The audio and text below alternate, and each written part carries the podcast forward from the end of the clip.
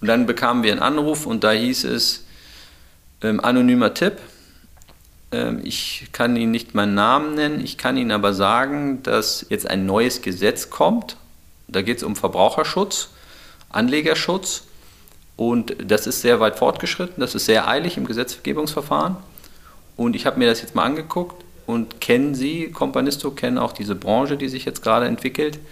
Und kann Ihnen jetzt nur sagen, wenn dieses Gesetz so durchgeht, dann können Sie das, was Sie heute tun, in zwei Wochen nicht mehr machen. Abenteuer Ausgründung. Startup Stories aus der Uni. Ein Podcast der Freien Universität Berlin in Kooperation mit der Berliner Sparkasse. Hallo und herzlich willkommen zur ersten Folge von Abenteuer Ausgründung. Mein Name ist Tobias Barth. Und ich bin Duschka Roth. In diesem Podcast hört ihr Startup Stories aus der Uni. Dafür hat sich Duschka mit Gründerinnen und Gründern getroffen, die an Berliner Universitäten studiert oder geforscht haben und dann ein eigenes Unternehmen gründeten. Und in jeder Folge stelle ich eines dieser Startups vor. Los geht's mit Companisto. Das ist eine Investmentplattform. Und zwar kann ich bei Companisto mein Geld in Startups anlegen. Dafür bekomme ich dann Anteile an den Unternehmen. Das heißt, ich werde an deren Gewinn beteiligt oder ich profitiere bei einem möglichen Verkauf. Und wenn es keinen Verkauf gibt und keine Gewinne? Dann mache ich auch keine Gewinne. Bei solchen Worten wie Verkauf, Gewinn, Anteil, Investition, da denke ich irgendwie erstmal so an Glaskastenarchitektur, an den sterilen Schick von Großraumbüros. Ist das bei Companisto auch so? Nee, überhaupt nicht. Ich habe Gründer und CEO David Rothert in seinem Office getroffen. Seit 2014 belegt Companisto eine Dachetage in einem Kreuzberger Hinterhof. Es ist tatsächlich, glaube ich, so, wie man sich es in so einem Startup vorstellt. Wir fühlen uns hier wohl. Ein Großraumbüro mit Bürohund statt Kaffee gibt es unglaublich guten Kakao mit Guarana und auf dem Dachbalken sitzt eine Armee von Überraschungseifiguren. Und haben, glaube ich, eine gute Mischung für uns gefunden zwischen Wohlfühlen, aber auch ähm, ja, Fokus, weil wir ja schon viel vorhaben und ähm, viel vorantreiben wollen.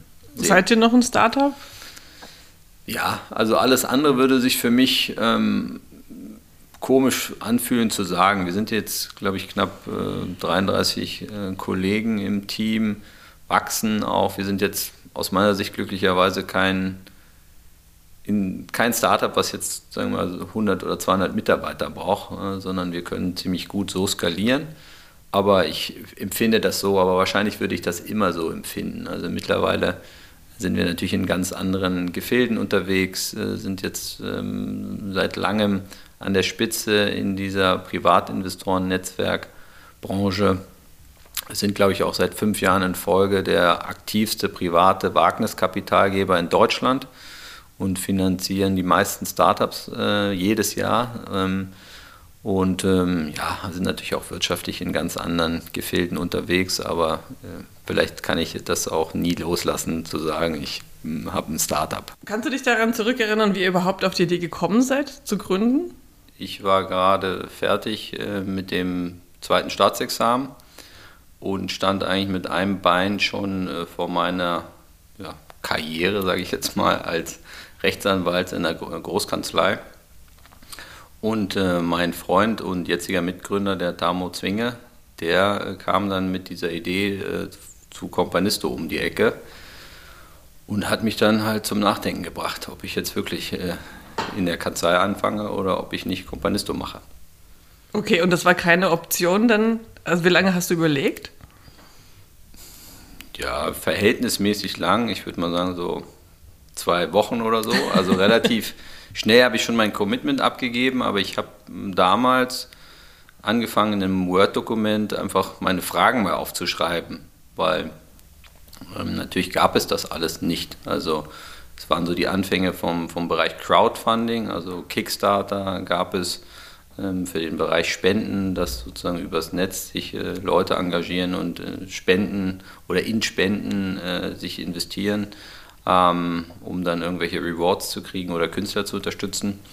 Aber für den Bereich Investieren in Startups gab es gar nichts. Ähm, auch kein regulatorisches Framework oder irgendwas. Und ähm, da hatte ich schon so manches Fragezeichen zum Punkto Umsetzbarkeit. Und glaube, ich habe ihn auch ein bisschen genervt mit meinen ganzen Fragen in der Zeit. Aber das ist ja nicht unwichtig, dass eine äh, nach vorne prescht und der andere nochmal mit einem kühleren Kopf bewahrt? Ja, ich weiß gar nicht, ob man das so von mir sagen kann, dass ich den kühlen äh, Kopf da bewahrt habe an der Stelle. Ich, ich glaube, ich war irgendwann an dem Punkt, dass ich gemerkt habe, ich würde es bereuen, wenn ich Kompanisto nicht gründen würde. Und dann ist es mir auch nicht mehr schwer gefallen, ähm, jetzt erstmal Abstand davon zu nehmen, Rechtsanwalt zu werden. Und ich glaube, im Hinterstübchen hatte ich immer noch den Gedanken, na, das kann ich ja dann immer noch machen. Ist aber nie passiert. Okay. Also um das zu verstehen, warum ihr überhaupt euch äh, für so eine Form von Startup, das äh, sich mit Startups beschäftigt, sozusagen auseinandergesetzt habt, ähm, da müssen wir einen Sprung nach hinten machen, weil das war ja nicht die erste Gründung, die ihr gemeinsam gemacht habt, richtig? Genau, also wir haben tatsächlich zu Beginn des Jurastudiums, das war dann im Jahr 2001, habe ich eine erste Company gegründet mit Tamo zusammen und meinem Freund Daniel Jan Görl. Und da war ich gerade Anfang 20. Und äh, das Internet war damals, hört sich wirklich blöd an, aber noch relativ neu. Und äh, wir haben halt gedacht, okay, so eine, wir bauen einfach so eine Community auf im Bereich Party. Sowas gab es nicht deutschlandweit, äh, dass Partys gelistet sind auf einer Website, man darüber hinaus aber eben äh, so eine Art Gutschein ähm, bekommt. Äh, wir haben das dann Partycard genannt. Und mit dieser Partycard, die dann auch wirklich eine physische Karte damals war, mit so einem Chip zum Einlesen konnte man dann eben äh, rumrennen und zu Clubs gehen, äh, kam schneller rein oder hat einen Cocktail bekommen oder den Eintritt äh, erlassen. Das haben wir dann äh, fünf Jahre lang gemacht, neben dem Studium. Also natürlich haben wir damals auch viel falsch gemacht und viel gelernt. Ähm, aber ich glaube, es ist auch ein bisschen die Wiege von Companisto. Also zum einen habe ich jetzt nie gedacht, ich werde Unternehmer. So, und es war halt mit Anfang 20, äh, wir haben dann in der WG gewohnt, relativ wenig geschlafen. Äh, die WG bestand aus vier Leuten, drei davon die Gründer von Partycard und ein Freund von uns.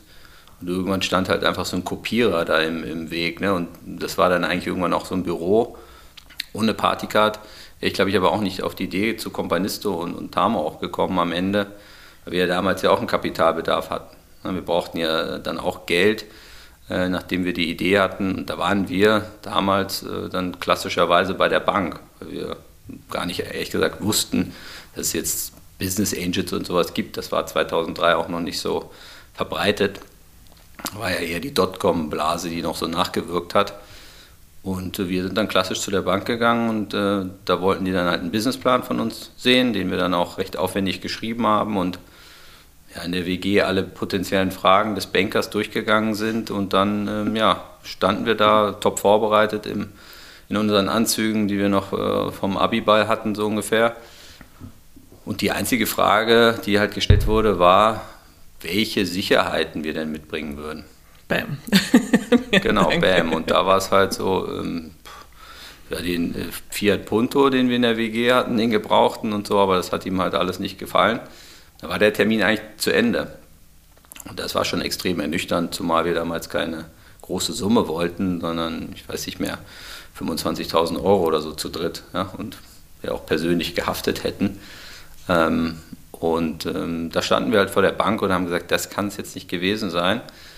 Ähm, zumal sich der Banker halt auch überhaupt nicht mit dem Thema, mit unserem Plan auseinandergesetzt hat. Und letztendlich haben wir da so eine erste kleine Finanzierung dann selber auf die Beine gestellt, indem wir wirklich sehr kleinteilig von Freunden, Familie äh, kleine Beträge eingesammelt haben. Wir hatten, keiner von uns hatte jetzt den reichen Onkel oder Vater. Ähm, und dann haben wir sozusagen mit diesem ersten Startkapital, ich glaube es waren nur 5000 Euro, haben wir dann die ersten Karten gedruckt, äh, Briefe verschickt, äh, das alles in der WG eingetütet und ja, sind diesen Weg gegangen. Und äh, um das abzuschließen, ein halbes Jahr später hat sich dann eine andere Bank bei uns gemeldet. Dann hatten wir nämlich, glaube ich, 10.000 oder 20.000 Partycard-Besitzer schon allein in Berlin. Und die haben uns dann äh, angeboten, dass sie für knapp 100.000 Euro äh, ihr Logo hinten auf unsere Karte drucken. Einfach so einfach so als Werbung. Und das war, weil sie natürlich damit ihre Zielgruppe erreichen. Die jungen Menschen hatten ja diese Karte immer in der Tasche. War schon ein guter Werbeplatz. Aber das hat mir halt gezeigt, ähm, ja, das ist nicht so, äh, dass man einfach immer so leicht an Geld kommt.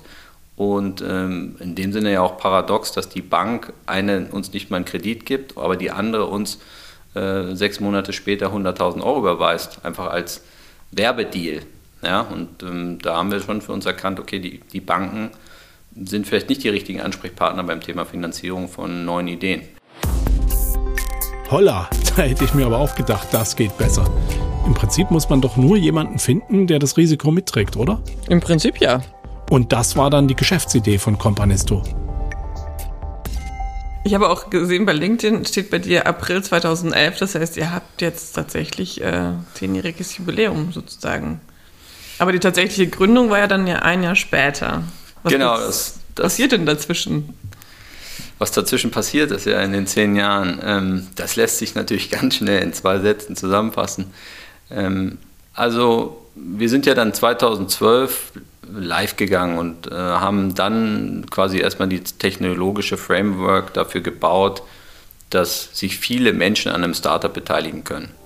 Ich muss dazu sagen, David Rothert und sein Mitgründer Tamo Zwinge haben sich ziemlich bald an Profund Innovation gewandt. Das ist eine Serviceeinrichtung der Freien Universität Berlin, eine Art Anlaufstelle für Ausgründungen. Profund Innovation hilft Gründerinnen und Gründern dabei, ihr Geschäft zu entwickeln, stellt Räumlichkeiten zur Verfügung, hilft bei der Akquise von Finanz- und Fördermitteln und verknüpft mit Netzwerken. Auch da mussten wir erstmal zwei, dreimal vorsprechen mit unserer Idee, weil wir erstmal abgeblitzt sind. Ja, Profund hat uns in dem Sinne ja nicht abgelehnt, weil am Ende haben wir es ja geschafft. Äh, aber wir haben halt äh, verschiedene Gespräche der Überzeugung gebraucht. Der erste Pitch, daran kann ich mich noch recht konkret erinnern, da hieß es eher am Ende äh, meines enthusiastischen Vortrags, wie ich fand, glaube ich nicht, dass viele Menschen in Startups investieren werden.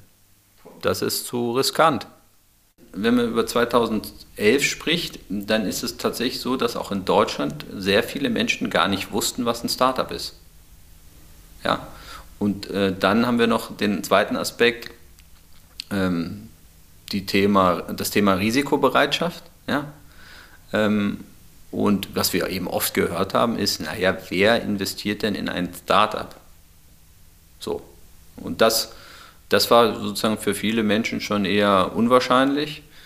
Ähm, und ja, ich glaube, diese ganze Abwicklung, wie wir das machen, ähm, das war für viele gar nicht so das Thema, sondern eher die Verhaltensänderung. Werden, glauben, glaube ich, dass es irgendwann viele Menschen gibt, die in ein Startup investieren. Und, ähm, Aber was war, wieso wart ihr so zuversichtlich, dass es so ist? Wir hatten ja selber mit der Startup-Szene zu tun und uns hat das halt schon immer auch fasziniert, dass es eben viele Menschen ja mit tollen Ideen gibt. Und eigentlich war das auch so unser persönliches Why, zu sagen, dass wir es sehr spannend finden, in einer Gesellschaft zu leben, in der sich viele Menschen an Innovation beteiligen. Das finde ich immer noch. Also da kriege ich äh, tatsächlich auch Gänsehaut, wenn ich mir das vorstelle. Ähm, weil ich glaube, dass das eine, zu einer besseren Welt führt und zwar in vielerlei Hinsicht. Also die Frage ist ja auch, in welche Geschäftsmodelle investiert zum Beispiel die Gesellschaft. Ja, wenn viele sich entscheiden können, in welche Art von Unternehmen investiere ich vielleicht auch eher nachhaltigere Unternehmen, verantwortliche Unternehmen oder verantwortliche Unternehmer, ja, die für faire Bedingungen eintreten. Und bislang ist ja Venture Capital eigentlich anders organisiert. Venture Capital ist ja klassischerweise in einem Fonds organisiert. Das heißt, es gibt wenige Menschen, die in so einem Fonds den verwalten, die von sehr vermögenden Menschen einen großen Betrag einsammeln, den sie dann in einem Topf haben und sie entscheiden dann nach festgelegten Statuten, in welche Unternehmen dieses Geld fließt. Ja, und das, da geht es natürlich auch darum, spannende Startups zu entwickeln, aber es geht vor allem auch darum, natürlich gewisse Renditen zu erwirtschaften, damit diejenigen, die ihr Geld einlegen, das auch äh, ausgezahlt bekommen. Und das ist auch wichtig, denn äh, jedes Startup-Investment ist ja ein Risikoinvestment. Das heißt, das Geld, was man investiert in ein Startup, das muss man eigentlich gedanklich abschreiben. Ja, weil das ist äh, keine Altersvorsorge und nichts dergleichen. Das ist ein großes Abenteuer und wenn es gut geht, kann man damit wahnsinnig gute Renditen erwirtschaften, aber es kann eben auch scheitern und dann hat man einen Totalverlust. da muss ich nochmal einhaken. Also ganz schlau werde ich noch nicht aus dem, was David da so über die Firmenphilosophie sagt. Mal ganz plump gefragt, hat Companisto so die Spielertypen im Blick? Also Leute, die beim Grillen dann ganz stolz erzählen, dass sie richtig investiert haben, auf das richtige Pferd gewettet haben? Oder geht es doch mehr so um dieses Engagement, um darum, also gute Ideen voranzubringen? Naja, also ich hatte den Eindruck, dass es für David ähm, und sicher auch für seine Kolleginnen und Kollegen sehr wichtig ist, visionär zu sein und auch so zu handeln. Das bezieht sich auf die Startups, die sie unterstützen, aber auch auf Componistos selbst. Das heißt, Spielfreude ist immer dabei, weil man als Investor nie sicher sein kann, haut das jetzt hin, also wächst meine Anlage oder nicht. Aber es ist auch die Freude an der Weiterentwicklung, an innovativen Ideen, die man ausprobieren muss, um die Welt weiterzubringen. Und sie selbst, also Companisto, sehen sich auch als Pioniere in dem, was sie tun. Und dieses Thema Pioniersein war für mich von Anfang an auch positiv besetzt. Also die Überzeugung in der Sache, die war elementar wichtig, weil ich bin gegen so viele Mauern gerannt äh, und habe in so vielen Situationen ja überzeugen müssen, dass ich das zum einen nur kann, wenn ich wirklich diese Überzeugung habe und zum anderen auch diese Ausdauer. Ja, aber ich habe gemerkt, äh, ist es manchmal auch frustrierend, äh, wenn man äh, das Gefühl hat, mh, hm, ja, man, man kann nicht durchdringen. Ja, und das ähm, war ein gewisser Weg, aber es hat sich gelohnt, dran zu bleiben für mich. Okay. Ähm, gab es irgendwelche anderen Hürden für euch auf diesem Weg? Ja, verschiedene. Also ich glaube natürlich allgemein die Hürde, ein Unternehmen erfolgreich aufzubauen, so, was sozusagen jeder jeder Gründer, jede Gründerin ähm, teilt. Aber eine große Hürde war für uns natürlich schon das regulatorische Framework. Weil wir sind natürlich ein Geschäftsmodell, was davon abhängt, ob der Gesetzgeber das zulässt. Ja. Und wir hatten dann die besondere Situation, dass wir dann, nachdem wir es bei Profund reingeschafft hatten, äh, saßen wir in den Offices in Langwitz, in der Malteser Straße, kann ich mich auch noch gut erinnern, wie ich das erste Mal mit dem Bus dahin gefahren bin und gar nicht wusste, wo das ist. Ähm, aber es war herrlich da und äh, es war ein, ein, besonderer Tag, weil ich hatte so ein Stipendium gewonnen und hatte einen Aufenthalt in New York ähm, finanziert äh, mit einem Austausch mit, äh, mit anderen Startup-Gründern. Und es war irgendwie Freitagabend und Samstag früh sollte ich losfliegen. Und dann bekamen wir einen Anruf und da hieß es, ähm, anonymer Tipp, ich kann Ihnen nicht meinen Namen nennen, ich kann Ihnen aber sagen, dass im Zuge äh, der Procon-Pleite, da sage ich gleich was dazu, jetzt ein neues Gesetz kommt. Da geht es um Verbraucherschutz, Anlegerschutz und das ist sehr weit fortgeschritten, das ist sehr eilig im Gesetzgebungsverfahren. Und ich habe mir das jetzt mal angeguckt und kennen Sie, Companisto, kennen auch diese Branche, die sich jetzt gerade entwickelt und kann Ihnen jetzt nur sagen, wenn dieses Gesetz so durchgeht, dann können Sie das, was Sie heute tun, in zwei Wochen nicht mehr machen. Das ist dann verboten. Und da haben wir natürlich erstmal geschluckt, weil wir haben dann halt Alarm gemacht. Ne? Wir haben dann tatsächlich gesagt, okay, was machen wir jetzt? Äh, wir kannten weder das, den Referentenentwurf noch wussten, wer dahinter steckt und haben dann einfach aus dem Internet die ähm, Wirtschaftsministerien der Länder, die E-Mail-Adressen uns rausgesucht und im Prinzip äh, alle möglichen, äh, auch Profund und andere Universitäten, die wir kannten, ähm, in CC gesetzt und gesagt, es, scheinbar gibt es irgendein Gesetz, was uns wegregulieren könnte, ohne dass das beabsichtigt ist. Äh, wir müssen es drüber, wir müssen stoppen, wir müssen darüber reden, ja, weil äh, Bundesregierung und äh, seit Jahrzehnten wird gepredigt, wir wollen mehr privates Kapital in Startups. Wir machen das jetzt. Ähm, so. Und tatsächlich, äh, long story short, haben wir es damit geschafft, das Vorhaben zu stoppen, mit den äh, Abgeordneten im Bundestag, Bundesrat ins Gespräch zu kommen. Wir haben dann schnell einen Verband gegründet und wurden dann angehört, auch im Finanzausschuss. Bei den entscheidenden Sitzungen war dann mein Mitgründer, der Tamo, saß dann da und musste sozusagen in Sekunden genau, präzise darlegen, warum Menschen in Startups investieren können sollen und warum es dafür eine explizite Ausnahme geben soll. Und das war schon sozusagen eine massive, eigentlich eine fast ungeheuerliche Forderung. Ähm, und ich habe lustigerweise später mal jemanden getroffen, hier um die Ecke in Kreuzberg in der Kneipe, der damals äh, da mitgearbeitet hat äh, auf äh, Seiten der Referenten, die das Gesetz entwickelt haben. Und der hat dann zu mir gesagt, das hätte er noch nie gesehen und erlebt, dass in einer solch späten Phase äh, eines Gesetzes so signifikante Änderungen und Ausnahmen für eine Branche ähm, eingepflegt wurden, die zumal ja noch winzig klein war. Ähm, und das äh, war schon ein großer Erfolg für uns, dass es dann tatsächlich das Schwarmfinanzierungsgesetz, also eine Ausnahme für unseren Bereich gab und wir das, was wir eben machten, einfach weitermachen konnten mit ein paar Umstellungen, mit Verbraucherschutzgesichtspunkten, die auch alle sinnvoll waren. Aber das war eine, eine persönliche Erfolgsgeschichte, auch wenn es natürlich eine harte Story war und viele Wochen mit wenig Schlaf. Aber ihr habt ja an mehreren Stellen ja Glück gehabt. Also ich meine, wie gesagt, wie im Krimi ruft da einer an und sagt, ich meine, es ist gut mit euch, es wird was Schlimmes passieren.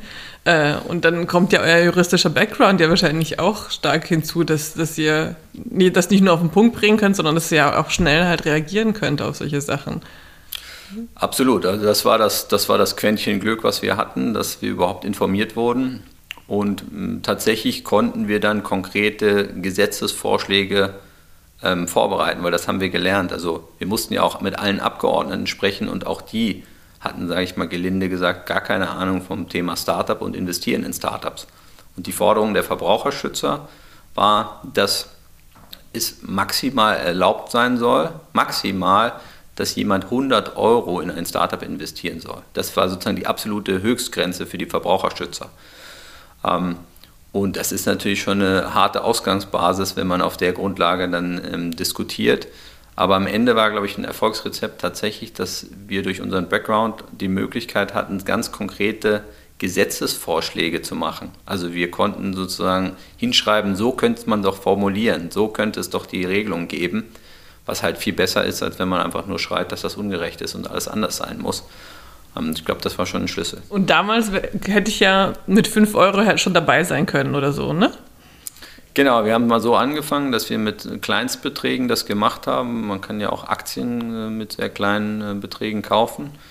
Wir haben dann hm, gesehen, dass es so eine gewisse Mindestschwelle gab für uns, wo wir gemerkt haben, okay, das ist ein bisschen ernsthafter, dass jemand investiert. Das haben wir dann irgendwann mal auf 100, äh, 250 Euro angehoben. Und mittlerweile haben wir es eigentlich in zwei ähm, Bereiche unterteilt. Wir haben den Companisto Investment Club. Das ist ein Segment, da kann man sich ab, äh, das ändern wir gerade, aber ab 250 Euro bis 25.000 Euro an einem Startup beteiligen. Ähm, das ist dann ein Eigenkapitalinvestment. Das ist auch etwas, was wir vor zwei Jahren dann zum ersten Mal umgesetzt haben, ähm, dieses Eigenkapitalbeteiligungsmodell. Und was wir dann gemacht haben, ist, ähm, dass wir auch einen digital organisierten Business Angel Club aufgebaut haben. Weil wir eigentlich gesagt haben, die Herausforderung, ähm, Startups zu finden, sie zu analysieren, ähm, die Transaktionen zu abzuwickeln, aber auch die Terms und die Beteiligungskonditionen zu verhandeln, das ist sozusagen für die breitere Masse der Gesellschaft ein Problem. Deswegen gibt es ja auch viele Menschen, die bislang noch nicht in ein Startup investieren, weil es gar nicht so einfach ist. Ja, was, wie, wie komme ich eigentlich ran? Aber gleichzeitig gilt das eigentlich auch für Business Angel Clubs, ähm, dass die sich eigentlich noch so organisieren, wie sie das vielleicht auch vor 50 oder 100 Jahren gemacht haben, sage ich ein bisschen provokant. Nämlich, dass man sich irgendwo trifft und dann bespricht man die Deals, was auch gut ist, aber dann muss man die ganze Transaktion eben händisch organisieren, äh, was sehr aufwendig ist und das kann man einfach besser machen aus unserer Sicht. Und äh, ich glaube, jetzt haben wir auch schon über 1000 äh, Business Angels ähm, und auch viele Female Business Angels äh, dabei äh, und ähm, finanzieren jetzt, gerade in Corona hat sich das natürlich nochmal gezeigt, dass wir eine digitale Infrastruktur haben, wo wir solche Investments einfach schnell und äh, gekonnt, würde ich mal sagen, abwickeln können. War das schon immer easy, an die ranzukommen und äh euch dahin zu stellen, zu sagen, hier, wir machen die Arbeit für euch, wir helfen euch da, äh, die richtigen Investitionsziele äh, zu finden? Ich glaube, es gibt immer solche und solche. Das ist ja eigentlich das Thema mit dem Pioniersein. Ne? Wenn man jetzt ankommt und jemandem sagt, äh, gerade im Bereich der Venture, äh, Venture Capital Szene, äh, kamen wir mit einem ganz neuen Ansatz. Und wir haben ja gesagt, wie, bei uns investieren viele. Wir organisieren die aber gut, ähm, weil prinzipiell ist es ja nicht schlecht, wenn man viele ist. Ja? Nur die Frage, wie organisiert man sich? Und weil es bislang in der Venture Capital Szene nicht so gelaufen ist, gab es schon auch einige, die gesagt haben, ja, also das wird aber so nicht funktionieren. Wie handelt man die ganzen Leute? Ähm, und das mussten wir erklären. Also wir mussten unser Modell erklären und ich äh, habe mittlerweile dann aber auch verstanden, dass das eben Teil des Pionierseins ist, dass ich den Leuten erkläre, wie haben wir es eigentlich gemacht, wie organisieren wir die Menschen, wie sind sie gepoolt, wie werden Gesellschafterbeschlüsse gemacht, äh, warum haben wir einen Poolführer, der dann die Gesellschafter vertritt und dergleichen. Und ähm, das machen wir einfach jetzt sehr konsequent. Ne? Unsere Geschichte und unser Modell erklären wir seit acht, neun, zehn Jahren. Haben viele erfolgreiche Finanzierungsrunden gemacht. Äh, die erste damals war Dockstar, das war auch eine Ausgründung aus der FU, die dann auch einen Exit gemacht hat. Ja, da hätte ich dich ja auch mal danach gefragt, weil das ja, glaube ich, eure erste große Erfolgsgeschichte auch war, ne? Ja, es war halt deswegen ähm, bemerkenswert, weil das erste Investment halt gleich ein Exit war und Dockstar war genauso ein Kandidat, die damals ein Exist-Stipendium hatten ähm, und das lief aber aus und sie brauchten eigentlich ein Wachstumsinvestment, aber für ein VC waren sie halt noch zu klein, noch zu früh und Business Angels waren halt schwer aufzutun und das ist genau die Lücke, in die wir ja auch gestoßen sind und immer noch stoßen. Es war natürlich ein schöner Erfolg für alle Beteiligten, dass das erste Investment gleich einen Exit herbeiführt. Aber also ich muss ja nicht nur Business Angel sein, ich kann auch einfach so investieren. Also ihr nennt das ja Kompanisten. Wird das auch gegendert? Bin ich dann Kompanistin, wenn ich da mitmache? Ja, wir haben den Begriff damals geprägt, da hatten wir da noch nicht so das Bewusstsein äh, für, für das Gender-Thema. Ist eigentlich konsequent richtig. Wir sagen immer Kompanisten, aber ja, es ist dann die Kompanistin. Genau, das ist ja die Idee, äh, dass jeder auch sozusagen im Rahmen seiner Möglichkeiten sich an Startups beteiligen kann. Und am Ende ist das so, wir sind ein Club und wir stellen kuratiert äh, zwei Startups im Monat vor, die wir uns sehr genau angucken, mit denen wir sprechen, von denen wir eine große Überzeugung haben, erklären auch, warum wir die ausgewählt haben. Gibt es irgendein System, wie ihr die Startups auswählt, die für euch in Frage kommen?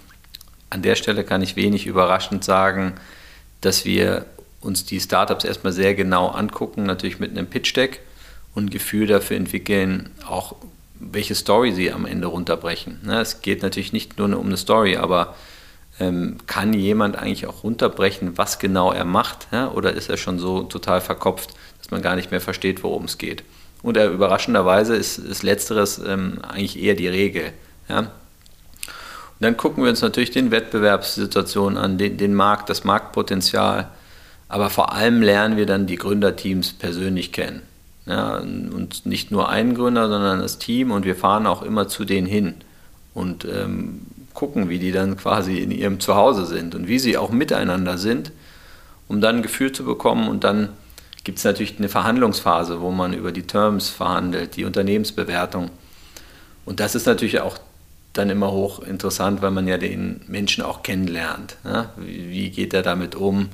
Äh, wie sehr kann er sich vielleicht auch auf die andere Seite einlassen und man findet einen guten Kompromiss oder ist jemand sehr hart und sehr stur in seiner Meinung? Und all das sind natürlich auch Indikatoren dafür, wie jemand äh, ist. Ja? Und das, ähm, die Gründerpersönlichkeit, die ist, glaube ich, extrem entscheidend. Jetzt habt ihr in den letzten zehn Jahren viele Gründerinnen kommen und gehen gesehen. Was sind so die Hauptgründe, warum etwas nicht läuft? Also du hast vorhin schon gesagt, dass ähm, manche Sachen zu früh dran waren oder so, aber hast du, siehst du da irgendwelche Tendenzen? Kannst du daraus irgendwie allgemeingültige Aussagen ableiten? Ja, ist eine spannende Frage, aber auch schwierig zu beantworten. Ich glaube, es gibt eine, also Gründe fürs Scheitern gibt es diverse. Viele liegen, glaube ich, im, im, im Zwischenmenschlichen oder menschlichen. Also oftmals gibt es einfach auch zwischen den Gründer, Gründerinnen Probleme und das lähmt natürlich eine Company. Ähm, habe auch mal eine Statistik gelesen, dass, glaube ich, 60 Prozent der Companies daran scheitern, weil sich das Team irgendwie zerstreitet glaube, ein Thema eben auch ist die Kommunikation. Also wie gut sind die Führungskräfte darin zu kommunizieren und sich die Zeit zu nehmen, andere mitzunehmen und auch darauf einzugehen, was andere für Ideen einbringen. Ja, das ist ja sozusagen für die Teamhygiene und auch für das, ähm, ja, das beste Produkt am Ende sehr entscheidend, wie man sich da aufstellt und wie man die Leute auch motiviert. Weil in einem Startup fängt ja meistens keiner an, weil er jetzt einen riesen Betrag verdienen kann, sondern weil er überzeugt ist. Und ähm, diese Menschen sind aber auch zu Recht natürlich anspruchsvoll und wollen mitgenommen und abgeholt werden.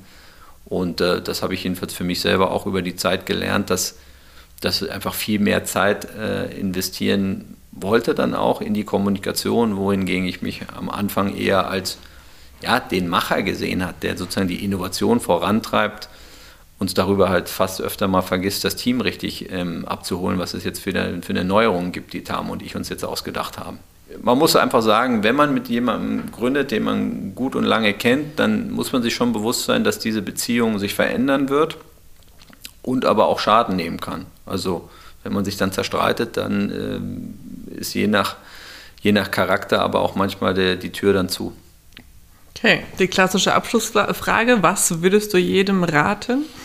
Was ist dein Tipp für ein Startup? Für einen Gründer ist das jetzt ja, die Frage. Genau, ja. Ich glaube, ich würde jedem raten, sich wirklich intensiv damit auseinanderzusetzen, ob ihm ihr das Thema wirklich am Herzen liegt. Für mich war es eben entscheidend zu sagen, ich würde das bereuen, das nicht versucht zu haben und dann halt wirklich auch all in zu gehen und Spaß dabei zu haben. Also ähm, ich glaube, dass ich, was ich lernen musste, war auch diese Reise zu genießen. Ja, weil man kann natürlich und ist, ist dann auch oft schnell, glaube ich, getriebener von sich selbst. Aber auch die kleinen Erfolge, den ersten Kunden zu feiern, ähm, auch mit dem Team zu feiern, ähm, bevor man natürlich dann weitermacht und die nächsten Milestones erreichen will.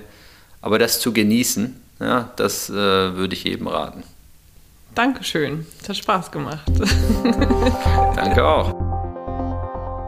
Zwei Juristen, die es geschafft haben. Vom WG-Startup ohne finanzielle Sicherheiten zu einem Big Player im Sektor Wagniskapital. Die Geschichte von Companisto ist wirklich eine starke Erfolgsstory. Und Duschka, welche Geschichte hören wir das nächste Mal? In der zweiten Folge von Abenteuer Ausgründung geht es um das Startup Performanat, ein Unternehmen, dessen Motto ist, damit Kühe fliegen statt liegen. Was das bedeuten soll und wie es ist, sich als ziemliche Exot unter den Startups auf dem Markt zu positionieren, darüber habe ich mit den Gründerinnen Julia Rosendahl und Katharina Schrapers gesprochen. Ich bin gespannt. Danke, Duschka. Und vergesst nicht, den Podcast zu abonnieren, damit ihr keine einzige Folge verpasst. Abenteuer Ausgründung. Startup Stories aus der Uni. Ein Podcast der FU Berlin in Kooperation mit der Berliner Sparkasse.